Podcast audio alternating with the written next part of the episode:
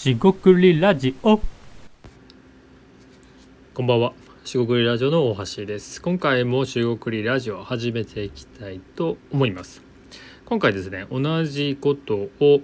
まあ、主張ですね、まあ、言っている方、まあ、人、えーそういう人はですね、安心感が生まれるんじゃないか、まあ、信頼が生まれるんじゃないかということについて話していきたいと思います。今回もどうぞよろしくお願いいたします。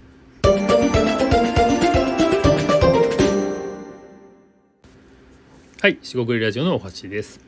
今回ですね、まあ、同じことを言っている人これ良い意味でですね同じ主張がある、まあ、一貫性があるっていうポジティブな意味で、えー言ってるんですがそういうそういう人はですね信頼ができるんじゃないかっていう話をしていこうと思います。まあ、例えばですね、あのま、僕も、えーま、僕の用語というかですね、えー手前味噌で僕を自分を褒めてるっていうわけじゃないんですが、ま、例えばですね0か1かじゃないとか、えー正解じゃない正解があるとかじゃないとか言ってるじゃないですか。多分言ってると思うんですよ。で本当にそう思ってるんで。で正解がないって言ってるのに正解これですと、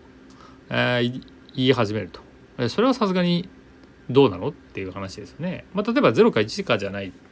01じゃない、えー A か B かじゃない。2択じゃないって言ってるのにこれは A ですねこれは B ですねっていうふうにこう、まあ、決めつけてしまうと。でもちろんですねこれは重箱の隅を続くわけじゃないんですがある主張に対しては A か B かみたいな感じになるんだけど、えー他のことに関してはいや A か B かじゃないみたいなねこともあるのでこれ難しいんですよね。でただですね、えー A か B かとか、えー白黒はっきりさせないと、えいけないみたいなことばかりじゃないっていうようなことを言ってる人が、えーどちらかにさせようとするっていう、まあ、心の動きですよね。心理面、まあ、これ考え方、まあ、いわゆる心情っていうやつだと思うんですが、えーその人が信じてる僕が信じているような、まあ、価値観とかですね、えー物語みたいな、えーっと感じかもしれないですが、まあ、ナラティブといいますか。その人が持っている、えーなんだろう。物語ですね、えーかもしれませ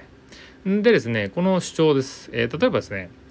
えっとまあで、えーすいません話を戻すとそういうことをですねまあ別にその0か1かで決めているのがいいっていう人がいても全然いいんですよ。いいんですけど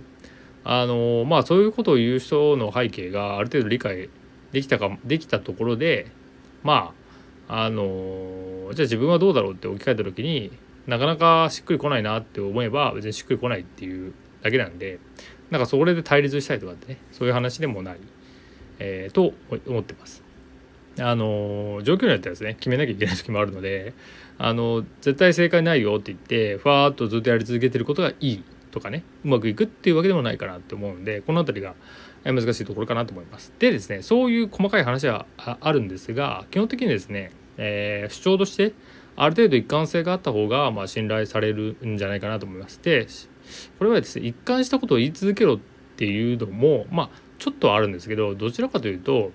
まあ、ある程度、えー自分の考え方っていうのは、まあ、そこそですね大学じゃないですがまあ二十、歳ぐらいで大体固まっちゃうのかなっていうふうに思ってます。まあそんなことはないっていう意見があってもいいんですが大体決まると。えー、とその時ですね考え方こうじゃないか、まあ、社会に対する考え方、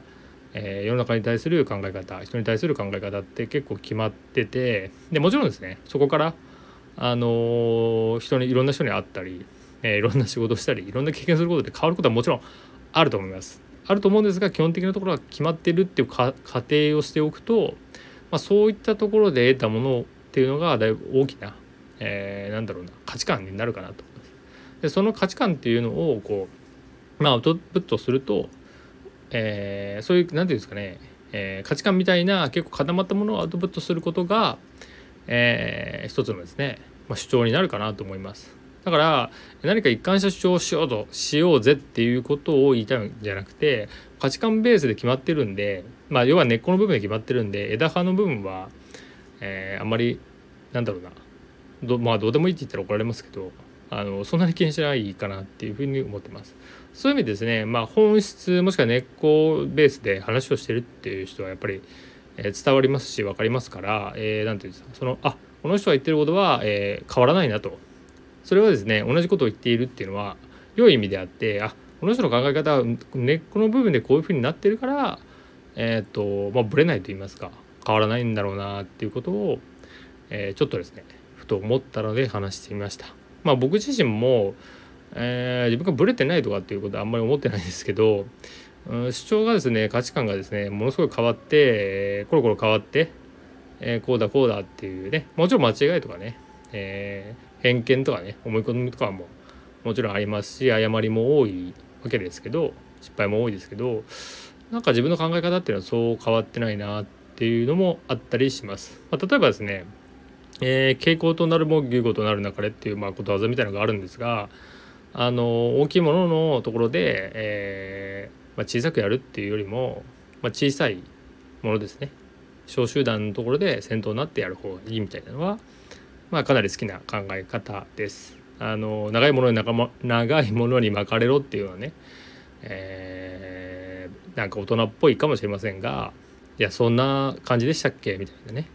カウンターといいますか反論といい反論じゃないですね。抗うみたいなね、えー、感覚、えー、すごい好きなんで、